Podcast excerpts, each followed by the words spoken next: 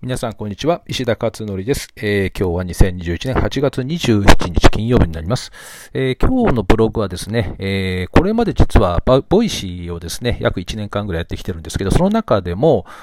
一昨日に出したですね、配信が、えー、かなり短時間でのアクセス数の多さとですね、えー、まあ、いいねの数ですかね。これが最高だったのかな。えー、ということで、えー、改めてですね、こちらのブログでも少しですね、お知らせとして書いてみました。まあ、タイトルにですね、毒親という言葉が入っていまして、まあ、この言葉はですね、質問者さんの質問の中にですね、この自分のことを毒親ではないかというふうに書かれていたので、これをタイトルで使ってみましたけども、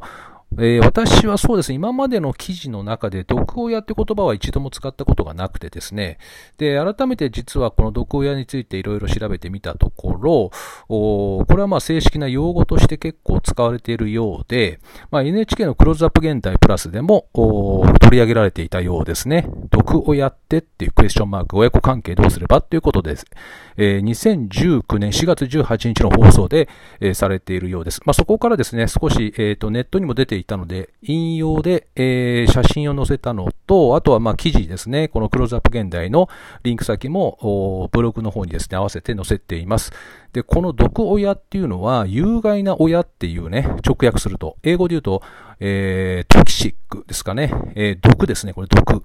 えー、あと、ペアレンツ、親ということで、まあ、そのまんま、毒親というね、えー、直訳で、えー、まあ、有毒な親っていうよりも、まあ、毒親っていうふうにシンプルに表現したんでしょうけど、え、こういうね、表現が日本語でも定着をしているようです。で、具体的にはどういうことかというと、過干渉、暴言、暴力、それから親優先、という、この3つのことが書かれていて、まあ、もっと詳しく、あのね、え記事の方には出ていますけど、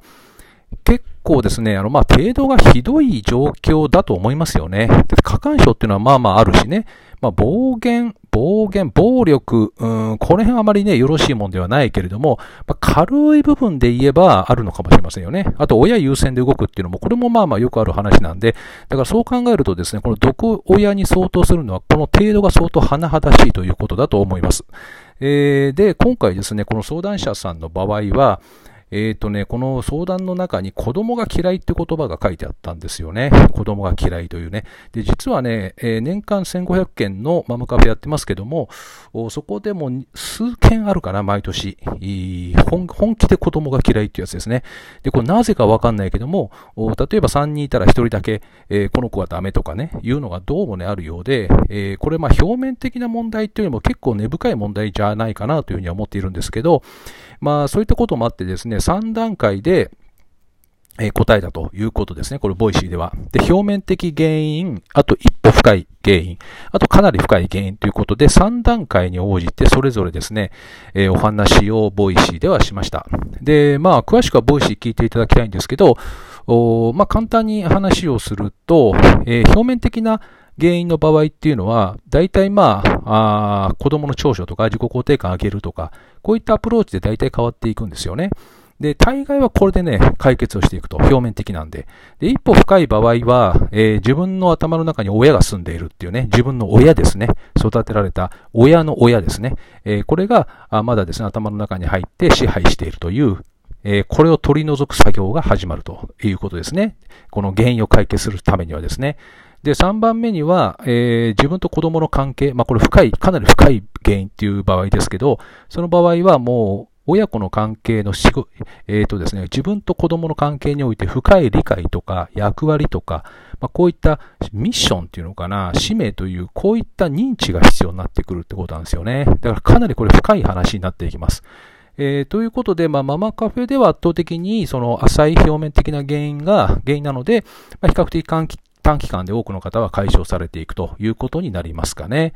えー、ということで、まあ、詳しくはですね、えー、 Voicy の方はとご覧いただく、あの、聞きになっていただければと思いますが、まあ、今回その毒親っていうね、言葉が、えー、改めて出てきて、この言葉に、いや、こんなに多くの人が反応するんだなっていうので、ちょっと私も驚いているんですよね。